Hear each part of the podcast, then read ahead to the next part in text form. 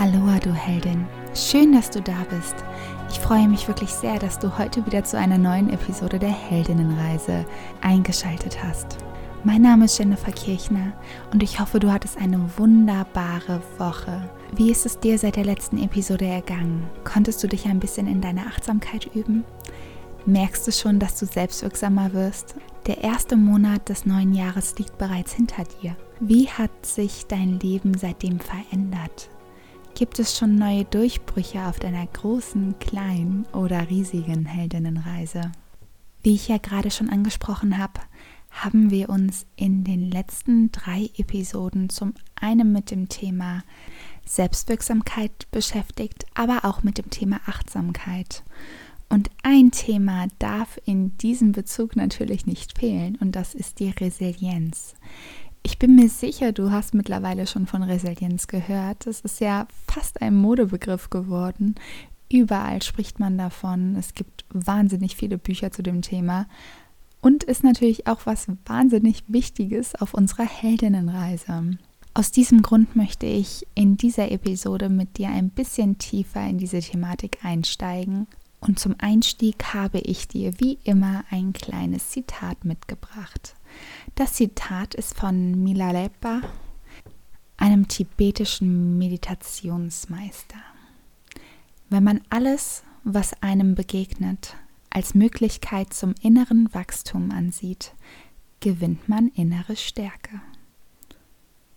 Ich wiederhole wie immer, wenn man alles, was einem begegnet, als Möglichkeit zum inneren Wachstum ansieht, gewinnt man innere Stärke. Wunderschön, oder? Mit innerer Stärke kannst du Resilienz wunderbar erklären, denn es ist im Endeffekt deine innere Stärke, deine psychologische Widerstandskraft, so gesehen also dein psychisches Immunsystem. Gerade zu den heutigen Zeiten ist ja dein körperliches Immunsystem wahnsinnig wichtig, aber auch dein psychisches Immunsystem sollte von dir gestärkt werden. Und du hast glücklicherweise die Möglichkeit, so wie du dich in Selbstwirksamkeit üben kannst oder eben auch deine Achtsamkeit stärken kannst, so kannst du auch deine Resilienz aufbauen oder verstärken. Resilienz ist ein Muskel und kann von dir also genauso wie ein körperlicher Muskel trainiert werden. Das ist übrigens auch etwas, was du wunderbar deinen Kindern schon zeigen kannst. Also an die Mamis da draußen, es gibt tolle Übungen, um die Resilienz zu stärken. Macht es doch gerne mal mit deinem Kind. Denn auch Kinder profitieren natürlich von einer hohen Resilienz. Also gebt euch gerne den Spaß und trainiert eure Resilienz zusammen. Denn gerade so etwas zu trainieren, kann mit so viel Spaß verbunden sein und ich finde, das machen uns Kinder einfach wunderbar vor. Da Resilienz so ein riesiges Thema ist, möchte ich dir im Folgenden einfach nur ganz kurz und knapp zwölf Impulse an die Hand geben, wie du deine Resilienz stärken kannst, möchte aber auf diese einzelnen Punkte in den weiteren Episoden eingehen. Das heißt, du wirst von mir in den nächsten zwölf Wochen in jeder Episode zu einem Impuls Übungen an die Hand bekommen, um deine Resilienz zu stärken. Deswegen starten wir jetzt direkt mit Impuls Nummer 1. Dankbarkeit. Ganz einfach Dankbarkeit.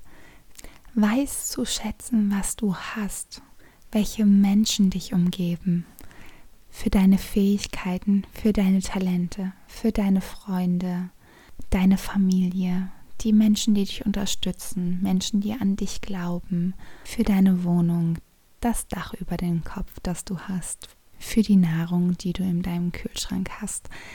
So eigentlich kleine Dinge, die für uns selbstverständlich sind, aber genau deswegen sei dankbar dafür. Denn wären sie nicht jetzt gerade selbstverständlich, würdest du diese Dinge nicht haben und dann würden sie dir fehlen. Also sei immer dankbar für die Dinge, die du in deinem Leben auch behalten möchtest und schenk ihnen Wertschätzung und Aufmerksamkeit. Der zweite Impuls ist Me-Time.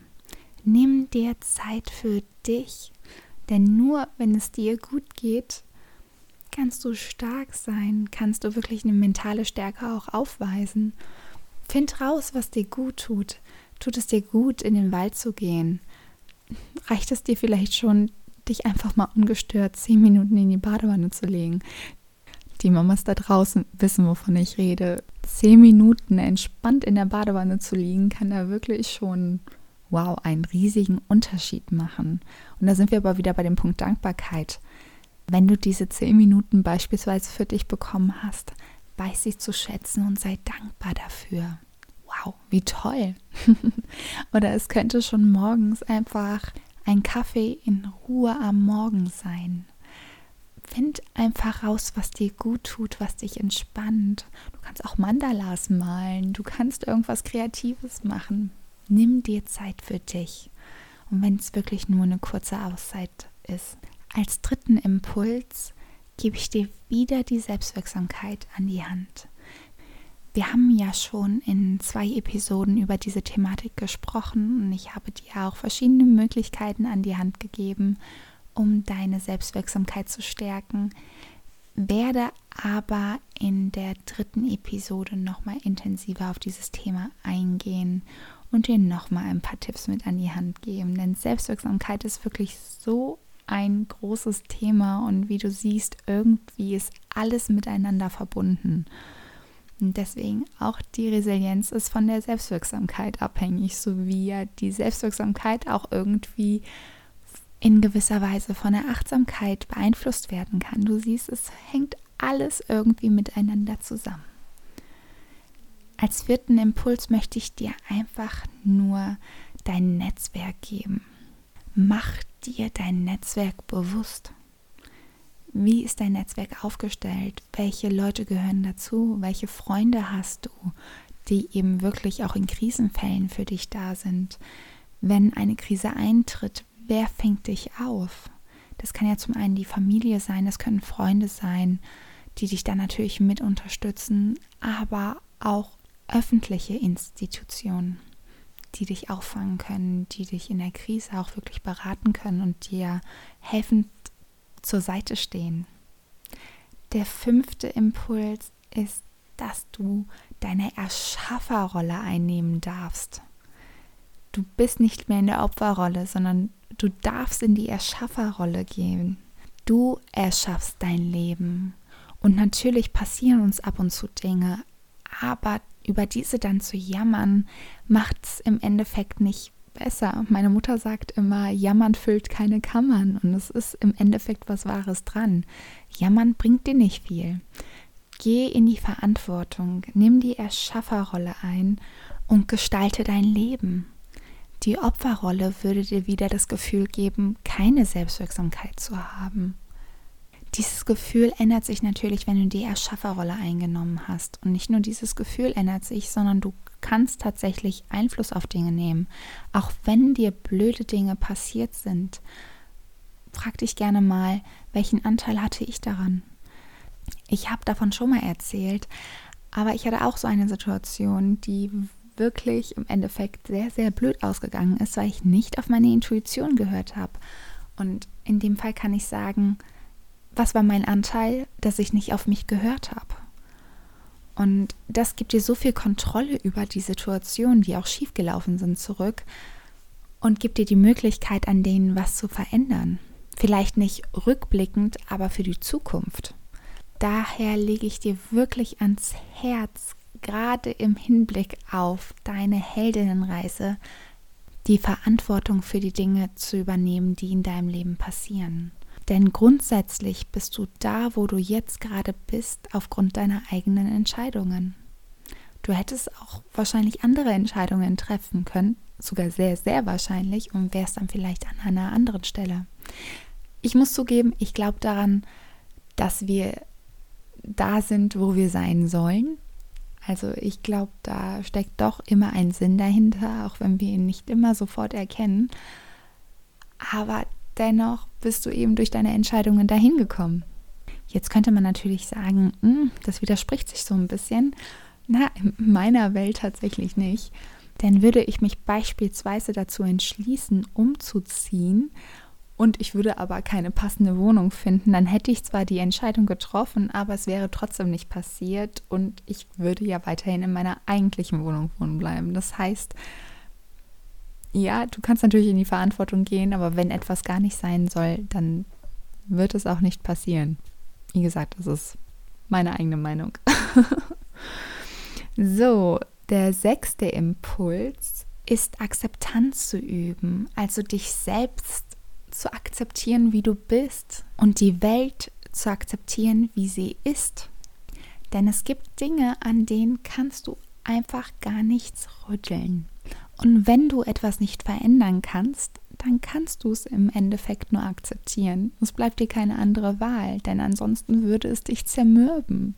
Es wird dich wirklich fertig machen und das möchtest du ja auch nicht. Ich meine, das wäre wirklich nicht zielführend auf deiner Heldinnenreise. Der siebte Impuls ist die Offenheit. Bleib offen für Neues. Bleib offen für Veränderungen. Wenn du Erwartungen hast beispielsweise und diese werden nicht erfüllt, bist du enttäuscht. Das heißt, du musst es akzeptieren, ja, wenn du sie nicht verändern kannst. Bleibst du aber gleich offen für Neues oder auch offen für Veränderung, offen für andere Sichtweisen, kann dir diese Enttäuschung ja gar nicht passieren. Das heißt, du nimmst diesen Akzeptanzschritt eigentlich vorweg, weil du offen geblieben bist. Also ganz, ganz einfach, ganz simpel. Der achte Impuls ist Optimismus. Bleib optimistisch in deinem Leben. Denk dir immer, alles hat einen Grund. Versuche daher immer herauszufinden, was etwas Gutes an einer Sache ist, die dir widerfahren ist. Du kennst auch diesen typischen Spruch, ist das Glas halb leer oder halb voll? Das ist wirklich etwas, was du trainieren kannst. Und das ist auch wieder so ein Punkt, was ich dir nur ans Herz legen kann, was du deinen Kindern mitgeben darfst. Lass sie optimistisch in die Welt gehen.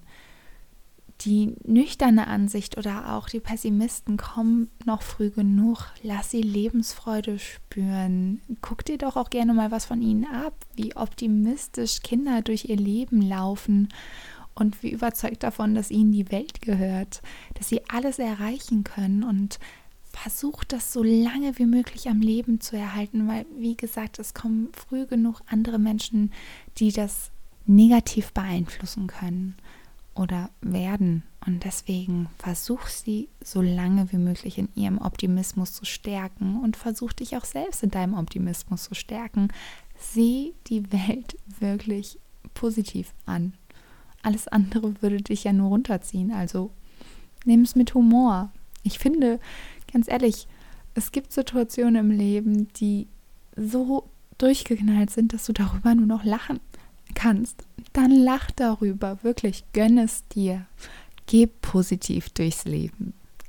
Der nächste Impuls, überprüfe die Realität, also trainiere deine Analysestärke es ist nicht immer alles so, wie es scheint. Ja, wir bewerten Situationen aufgrund der Erfahrungen, die wir gemacht haben oder auch der Gedanken, die wir übernommen haben von unseren Bezugspersonen.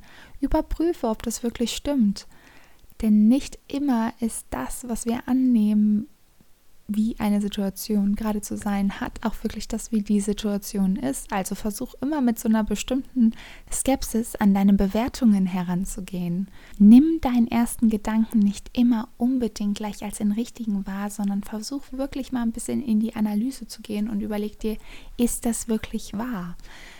Ich hatte dazu schon in einer vorherigen Episode mal The Work von Katie Byron empfohlen, denn dort lernst du durch verschiedene Fragetechniken eine Situation mal genauer zu analysieren und zu überlegen, welche Alternativerklärungen oder beziehungsweise in dem Fall dann Alternativrealitäten, weil in unseren Augen ist ja immer das, wie wir etwas bewerten, die Realität. Also das ist unsere subjektive Realität, aber ähm, welche Möglichkeiten es denn dafür noch gäbe, also wie die Realität noch aussehen könnte. Als zehnten Impuls möchte ich dir gerne mitgeben, dass du dich an Zielen und Lösungen orientierst und nicht an Problemen. Wir sind da schon wieder bei der Verantwortungsübernahme. Ich sagte ja schon, es gehört irgendwie alles zusammen, aber mach das wirklich dir bewusst, denn nur wenn du dich an deinen Zielen und an Lösungen orientierst, kannst du deine Zukunft gestalten. Und ich meine, das ist ja das, was du vorhast. Du möchtest deine kleine, größere oder auch riesige Heldinnenreise voranbringen, vorantreiben. Du möchtest auf dieser wieder ein Stückchen weiter vorwärts kommen. Und das bedeutet ja, du möchtest deine Zukunft gestalten. Du möchtest ja etwas verändern. Und das kannst du am besten, wenn du dich an deinen Zielen orientierst und an Lösungen. Also denk immer in Lösungen und nicht in Problemen. Dann der elfte Impuls, arbeite an deiner Gefühlsstabilität. Es kann sein, dass dich kleine Triggerpunkte oder auch größere Triggerpunkte komplett aus deiner Harmonie fallen lassen und es macht so viel Sinn daran zu arbeiten, dass eben egal ob es jetzt ein kleiner Trigger ist oder ein größerer Trigger, dass er dich nicht mehr aus der Haut fahren lässt, sondern dass du wirklich stabil in deiner Emotion bleibst. Dass praktisch kein Mensch von außen oder auch keine Situation mehr von außen dir deinen inneren Frieden kaputt machen kann. In elf Wochen gehen wir da aber auch genauer darauf ein, wie du deine Gefühlsstabilität erhöhen kannst. Und der zwölfte Impuls und damit auch der letzte Impuls ist die Handlungskontrolle. Kontrolle über deine Handlungen zu haben, stärkt indirekt wieder die Selbstwirksamkeit und damit auch die Resilienz. Aber was genau Handlungskontrolle ist und wie du deine Handlungskontrolle erhöhen kannst, besprechen wir in zwölf Wochen. Viele dieser Impulse hören sich für dich wahrscheinlich noch abstrakt an, das liegt daran, dass echte Resilienz im Endeffekt erst im Bewältigungsprozess entsteht. Aber es ist trotzdem ganz gut, wenn du vorweg schon mal diese Impulse gehört hast und auch die Übungen dazu kennst, um im Zweifelsfall darauf zurückgreifen zu können. Natürlich kannst du die Übungen auch schon machen und gerade deine Erschafferrolle einzunehmen oder auch die Selbstakzeptanz, wie auch die Selbstwirksamkeit. Also es sind alles Punkte, die du natürlich einzeln für sich betrachtet auch toll in deinen Alltag einbauen kannst, um einfach schon einen positiven Einfluss auf dich selbst zu nehmen.